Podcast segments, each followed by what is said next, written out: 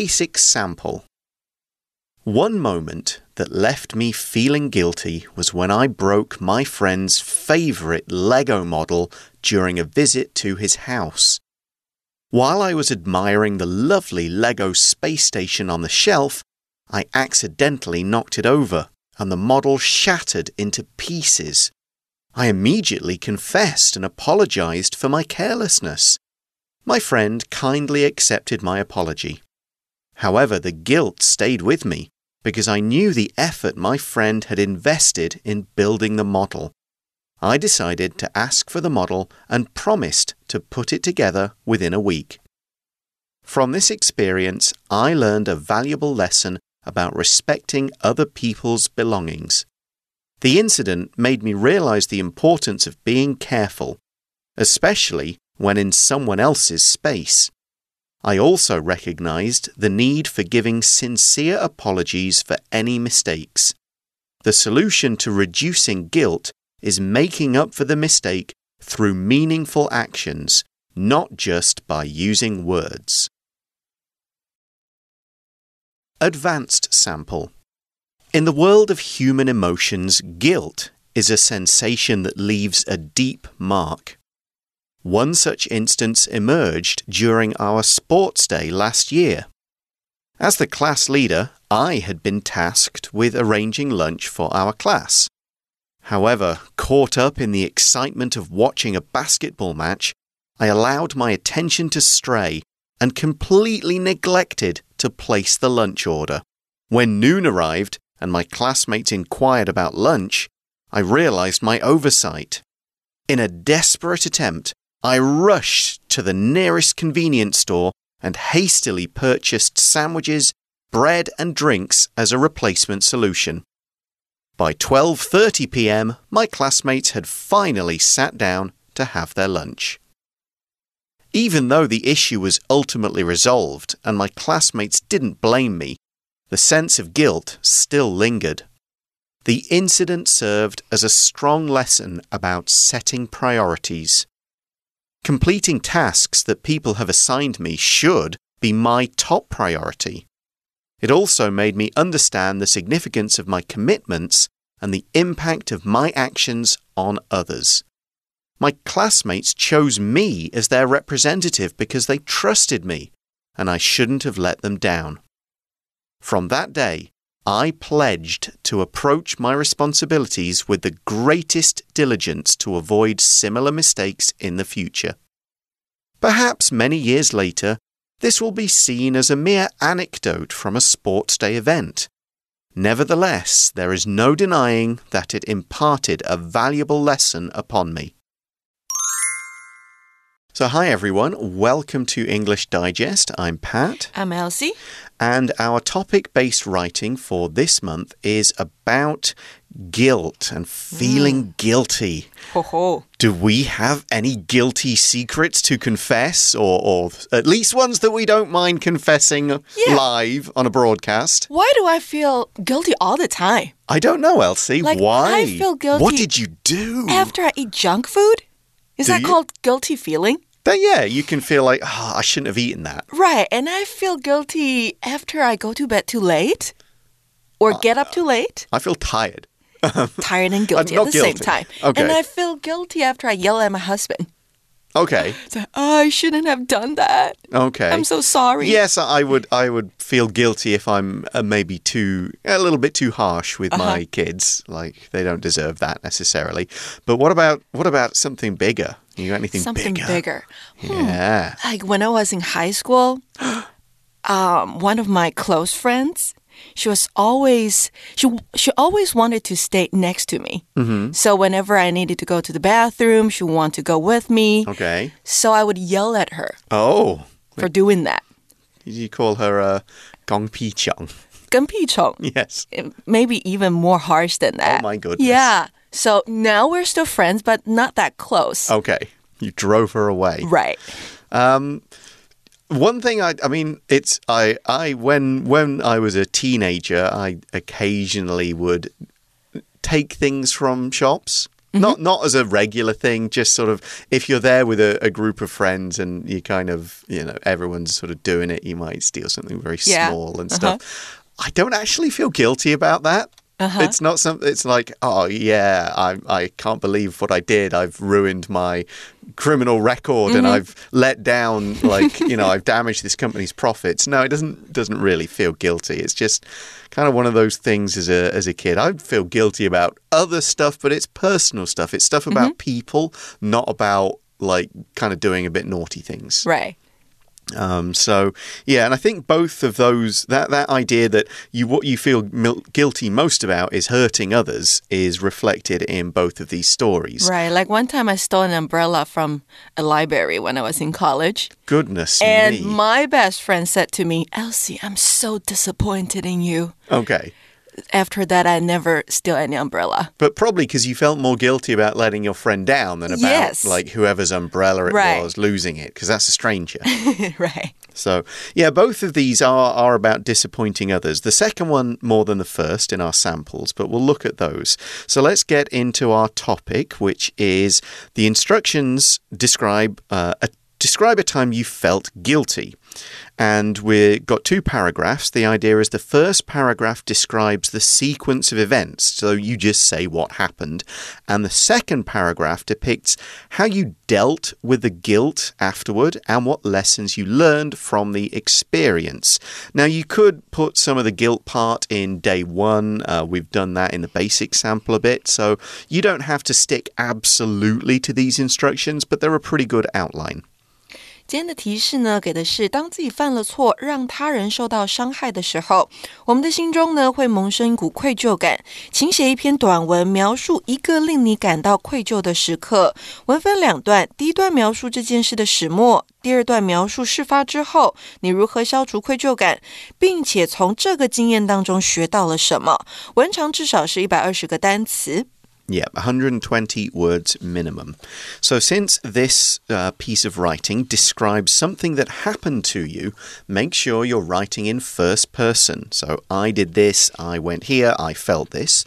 Now, it's going to be a past tense narrative. This happened in the past, so that is going to be your main tense, particularly in the first paragraph. You might use some present perfect or past perfect when it's appropriate, and you might want to use a little bit of present tense in the conclusion to talk about how you are different now. 接下来到了 develop and approach 的地方，我们第一个要来了解的是什么是叙述文。叙述文呢是一种运运用非常广泛的文体，常常出现在大考的作文题目当中。常见的类型有：第一个描述经验或事件；第二个描述物品； 第三个描述人物。那依据题目的要求，本篇写作呢是关于自己犯错的始末与后续的发展，属于描述经验或是事件的叙述文。So, this is a common style of question, asking the writers to describe a time, an event, an incident, something like that. Remember, you can make something up if you can't think of a real one or if you feel too guilty to write about it. Coming up with a good story is more important than telling the truth. This is not an exercise of telling the truth, it's a writing challenge. So, borrow a friend's experience. Write something that's a little bit like the plot of a movie or story you know well. Just come up with an idea, anything that gives you inspiration. Just remember bad artists steal, but good artists imitate. 好，接下来到了写什么跟怎么写的部分。英文作文的架构呢，基本上分为引言 （introduction）、文章的主体 （body） 还有结论 （conclusion）。那本篇叙述文呢，也是以此架构发展哦。So, with a lot of these essays, you still need the structure with an introduction, a body, and a conclusion. Your second paragraph will also need a topic sentence to make sure that readers are clear okay, we've moved on from the incident and we're now on to something else. So, don't forget to think about your topic sentence for the second paragraph as you're planning your essay approach and making an outline. Introduction 是文章的引言，那说明文章要探讨的主题跟动机。全文的主旨句，也就是 thesis statement，常常在这边点出来。那在描述经验的文章当中啊，Introduction 除了可以如本次基础范文直接破题之外，还有以下的几种写法。第一个，在此经验发生之前，你对它抱持什么样的看法态度？第二个，一般人对此经验的看法又是什么？第三个，事后回顾。这个经验的时候的体悟或是感受，这个就是进阶范文里面用到的方式。With your introduction, you want to let the reader know what this essay will be about. So you'll state that you'll never forget a particular time you felt guilty or something like that. You could also start with a general kind of sentence like guilt is a powerful emotion or making mistakes is terrible, but you can learn from them. This will communicate the theme of what you're doing and give a general idea before you get into your specific incident. 处理好了引言的部分之后呢，就到了 body，也就是文章的主体。那必须要叙述许多相关的细节，也就是 supporting details。那细节呢，必须和主题相关，要使主题生动，让人家印象深刻。那在叙述整个经验的过程当中呢，可以依照事件发生的时间顺序来描写哦。那你也可以选择用倒叙法，两种都可以。那在时态的选择上面，因为已经是描述已经发生的事情，所以通常是。以过去式系列为主的，那另外还要特别注意整篇文章时态的一致性，哈，时态不要跳来跳去的。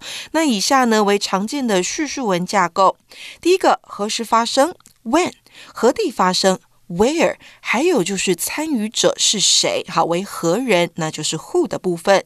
那再来呢是为什么会发生？Why，还有如何发生的？也就是 how。接下来是事件如何收场？结果是什么？The result，还有 consequence，好，分别为何？再来，事件发生过程中与事后有什么样的感受？How you felt？好，这个是很重要的一个部分。The body is where you put all your details. For the first paragraph, you're telling the story. And so you do it in chronological order. That's the order in which the events happened. Include all these details that Elsie just mentioned when, where, who, why, and how, and so on. Five W's, one H. Describe what happened as a result of what you did. And in the second paragraph, you'll be talking about what you did after the event and what's happening now. So this could be apologizing, changing your behavior, making up for what happened. Again, you'll want to put the events in the right order, but you want to concentrate on your feelings here and how this impacted you rather than another person. So get some good descriptive adjectives in there. It's fine to use some of this words, the words in this paragraph to say how the guilt was tearing you apart inside and so on. 好，那最后呢，就到 到了 conclusion，也就是文章的结论部分。在描述经验或事件的文章最后呢，你可以举出因为有了这个经验才开始出现的行为或想法，也就是这个经验怎么样改变了你？那以说明呢这次事件为自己带来了什么样的改变跟影响。So, with the conclusion, you're really focusing on what you learned from the experience or how the experience changed you. And keep this fairly short, one or two sentences, and try and make it seem significant. You know, if, if it's just like, oh, I won't do this next time, maybe you haven't really learned that much. So try and work in some kind of real change of behavior, a revelation, some kind of insight that has made you a better person. Okay, now we're going to look at some brainstorming.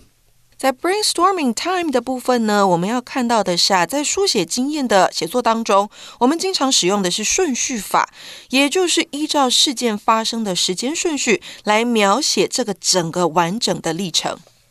When we talked about our approach, we mentioned the importance of presenting the events in chronological order. And you need to have this clear in your mind when you start writing so that you don't jump around and confuse everyone in the story. Yes, you'll also need to note down your five W's and one H, but you can use any kind of notes for that. In order to show the event sequence in the right order, however, you can use a timeline, and we've got one of these in our article. You could go from the top to the bottom of the page, or like our one, you could go from left to right. So we've got this line, we've got the boxes 1 to 6, and we've got the things that happen and when they happen, so you can see the right order. And here's what goes into each box for the basic sample. So, one is I was admiring my friend's Lego model. So that's just the setup, the start. So then we can see a bit more time passes. Two, I accidentally knocked the model over. And then there's not much of a time gap. To three, I immediately confessed and apologized. There's a bit longer until four. My friend accepted my apology. Maybe they had to think about it for a bit and swallow their anger. And then you, the writer, thinks about it for a bit. Before five, I decided to ask for the model and put it together within a week. So maybe they ask for this when they leave their friend's house or the day after, however long it took. And then six, the final thing, I learned a valuable lesson about respecting other people's belongings. This is the important revelation and basically the conclusion to the article. 在我们的提示当中呢，我们说文分要两段，好，两段的文章。第一段是描述这个事情的始末，所以你在这边呢也有看到他清楚的描述始末哦。第一个他说呢，我正在欣赏朋友的乐高模型，然后我不小心弄倒了这个模型，我马上告诉我的朋友并且道歉。那最后是朋友接受我的道歉，然后我决定用一个礼拜的时间帮朋友重新组好这个模型。那接下来到了第二段， 在描述事发之后，你如何消除愧疚感？还有从此经验当中学到了什么？就是我们刚刚听到的第六点，我学到了宝贵的教训，也就是要尊重他人的物品。So this timeline covers and includes details from both paragraphs. 1 to 5 are all details from the first, and only 6 really covers the second paragraph. And that's fine. Both paragraphs don't need to be the same length. In fact, for this kind of essay, the first paragraph should probably be a bit longer so you have enough words to properly describe the incident. The part about your feelings and the lessons you learned can be a little shorter. You can kind of do that in just a few sentences, really. So we're going to take a short break now, and when we come back, we're going to make our outline and then discuss our samples.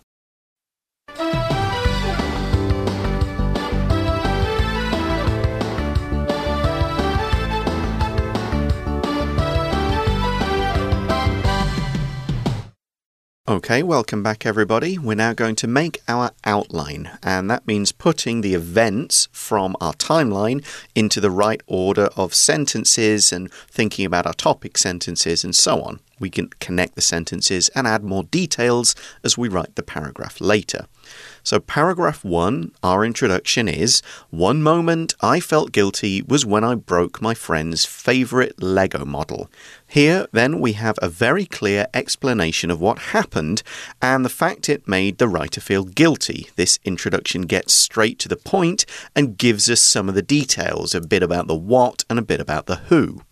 是的，在第一段呢，introduction 的主题句当中啊，就直接点出来，作者是在弄坏朋友的乐高的时候觉得愧疚。那接下来就会到了 body，也就是主体的部分，那就要说明事发的经过了。So here's the body, and this covers most of the incidents that were in our timeline one to five. A, I was admiring the Lego space station. B, I knocked it over and the model shattered into pieces. C, I confessed and apologized. D, my friend accepted my apology. E, the guilt stayed with me an important point there. If the guilt didn't stay with the writer, then they wouldn't have learned from this experience and it wouldn't have been a good thing to write about. The fact that the guilt stayed with them is kind of the key to this piece. Then we've got F. I asked for the model and put it together within a week. So, all the details here and in the right order that we figured out with our timeline in our brainstorming session. So you could have chosen to put E and F in the second paragraph here if you wanted, and just finish the my friend accepted my apology as the end of the first paragraph, and then the guilt affecting the writer in the second paragraph on what they did about it. Both approaches are absolutely valid as long as the article is smooth and reads well. There isn't just one correct way to write it. There are multiple possibilities, and it's up to you which one you think looks better. 是的，那再特别提醒同学一下哦，这边的 e 好，他说 the guilt stayed with me，他这边呢加上当时的感受，那愧疚感就这样一直跟着我，这是很重要的句子。那在范文当中呢，e 跟 f 它被放在第一段的尾巴，它有承上启下的作用。那如果你想要将 e 跟 f 一并放到第二段的开头，也是可以的。 So now we move on to paragraph two, where our writer talks about their learnings. Starts by saying, I learned a valuable lesson about respecting other people's belongings. Another good topic sentence because, once again, it makes it clear. It makes it clear what the topic of the second paragraph is. 第二段呢，着重在宝贵教训的描写。那我们来看看作者放上去的 details 有哪一些。 Yep, the details are A, the incident made me realize I should be careful in someone else's space, and B, I also recognize the need for giving sincere apologies. So, a couple of learnings here about different aspects of what happened. The first is simple it's about how to stop similar things happening again. The second is about dealing with saying sorry if something like this does occur. Both of these are equally important. You do want to make sure that you don't make the same mistake twice, but you also need to think about what's the best way to apologize when I've done something wrong. Not just saying sorry, but actually doing something more, which will lead to our conclusion that we'll see in a moment. 在 details 的部分呢，我们看到有 A 这次事件让我了解我在他人的空间当中必须要小心，还有第二个 B 我也知道了诚恳道歉的重要性。那陈述完之后呢，就要到了 conclusion 的部分。Yeah, the conclusion is leading on from B in that the solution to reducing guilt is making up for the mistake through meaningful actions. And that, as well as the person's learning, is the good kind of moral of the story, the message to carry home. The point being meaningful actions to make up for something that you've done wrong, not just saying sorry. 在结论部分呢，提到减低愧疚感的方式就是用有意义的行动来弥补过错。那可能是诚恳的道歉啦，或是不再犯同样的错误，或者是在 outline 架构当中我们看到的帮朋友组回去模型，这些都可以。The outline can then have more details, transitions, and so on added as you turn it into a full essay, but make sure you still follow that logical, sensible structure and don't leave out any details. And as I always say, you do all that figuring out in the outline and the brainstorming because then when you go to write it, you've already made your kind of mistakes and figured things out. You don't have to completely start again. Once you've got your outline right, you can get the rest of the essay right. We're now going to take a look at the samples. With the basic sample, it followed the outline we used pretty closely.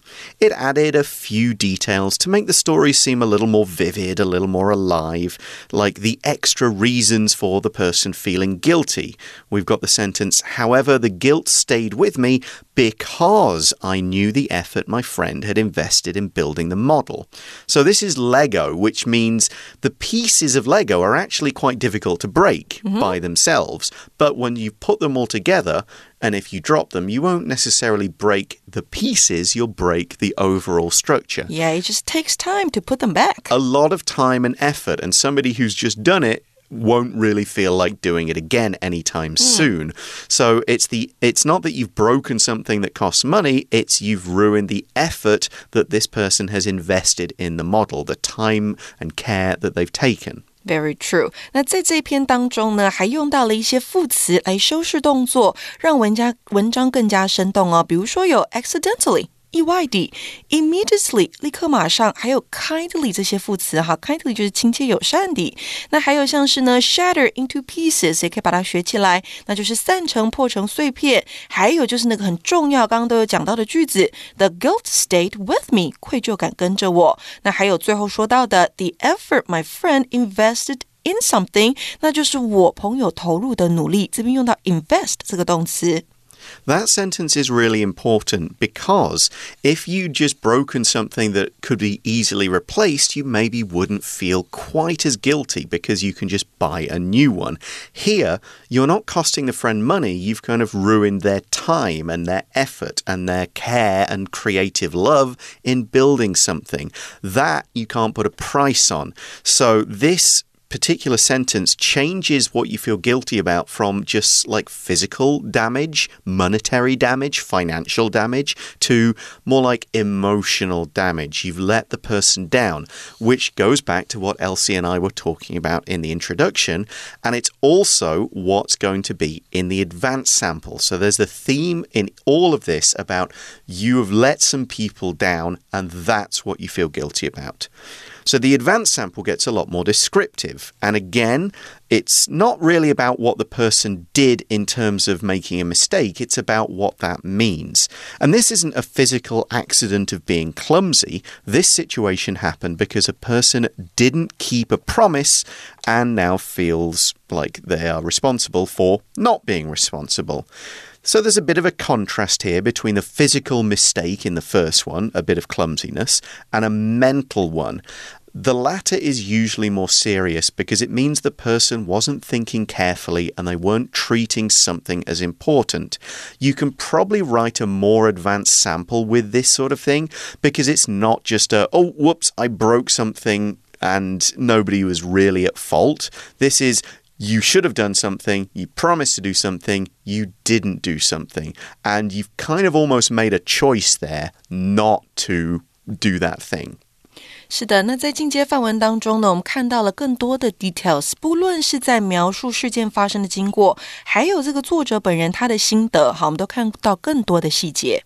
Yeah, there's quite a lot of good vocabulary in here. Attention strayed. I, it was my oversight. The guilt lingered, which is a more complex synonym of stay.